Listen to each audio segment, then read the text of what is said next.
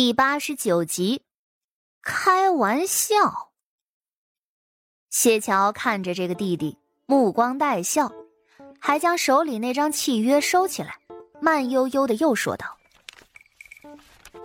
今日起，你便去找那萧玉荣，死缠烂打也好，威逼利诱也罢，只要萧玉荣点头把你收入门下，那这份契约就可以抵消了。”若是做不成，那也没关系，最多就是我和大哥少个弟弟而已，不是什么大事儿。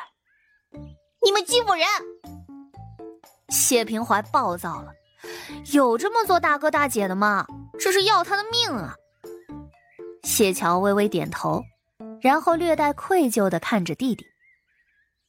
嗯，弟弟说的是，我们欺负人。真是对不住，谢平怀只觉得心里头一梗，他难以置信，他差点气死了。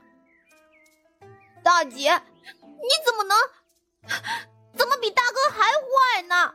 我早先很喜欢你的。那弟弟的意思是，如今不喜欢我了？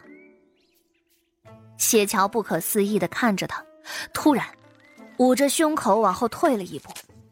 他脸色瞬间发白，一副受到了大刺激的样子，看上去十分唬人。弟弟这么想，那就太好了。谢桥白着的脸，竟然又露出了几分高兴的神色。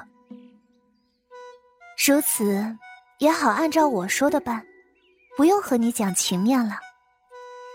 他最讨厌讲情面了，讲情面太伤钱。谢平怀瞪着眼不说话。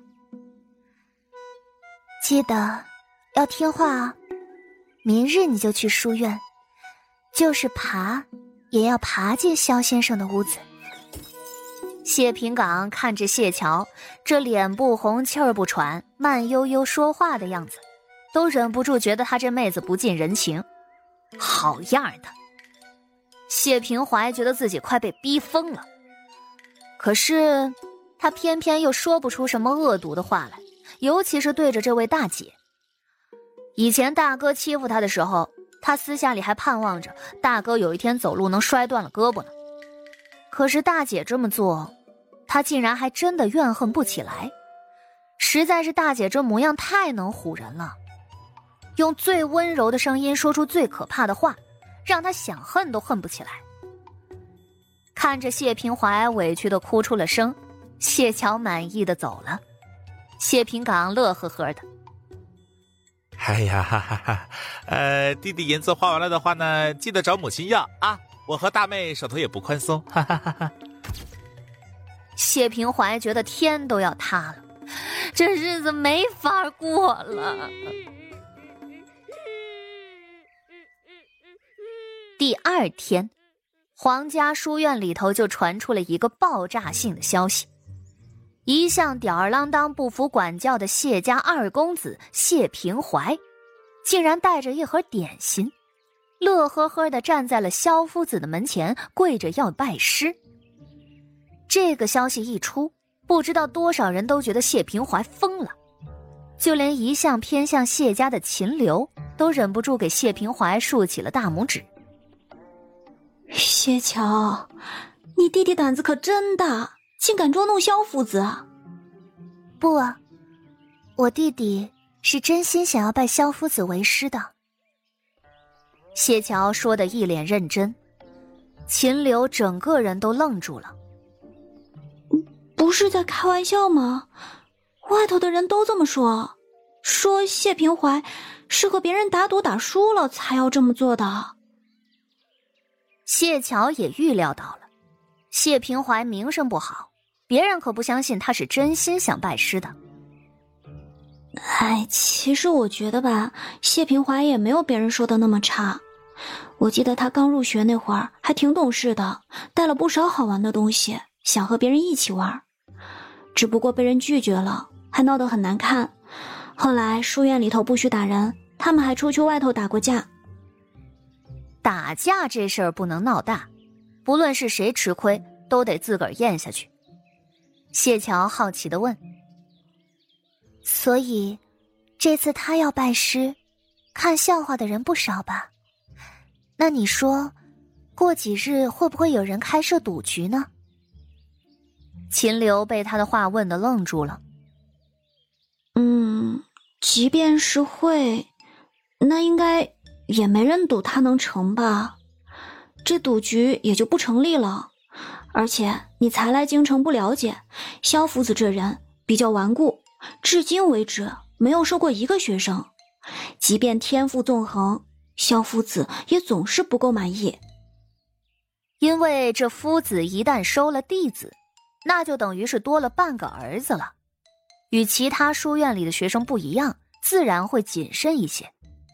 倘若收的弟子是个会惹事儿的，那作为师傅，一世的清明也可能被毁于一旦。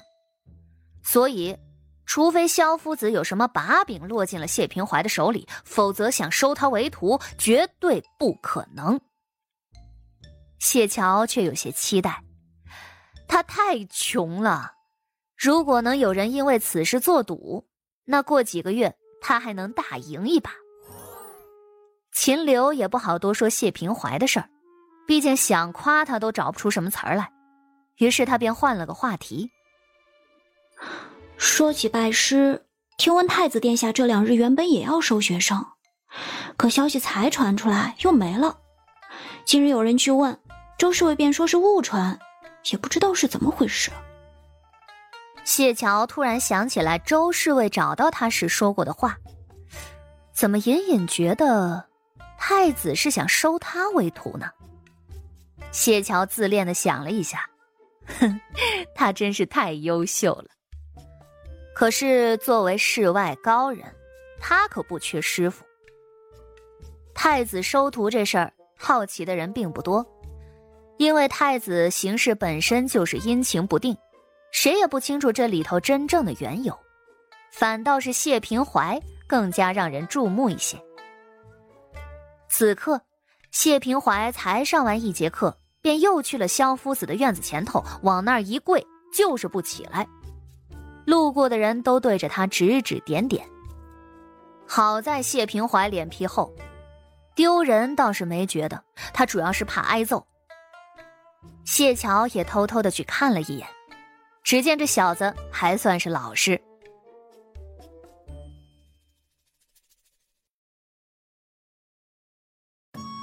本集就播讲到，感谢您的收听。去运用商店下载 Patreon 运用城市，在首页搜索海量有声书，或点击下方链接听更多小说等内容。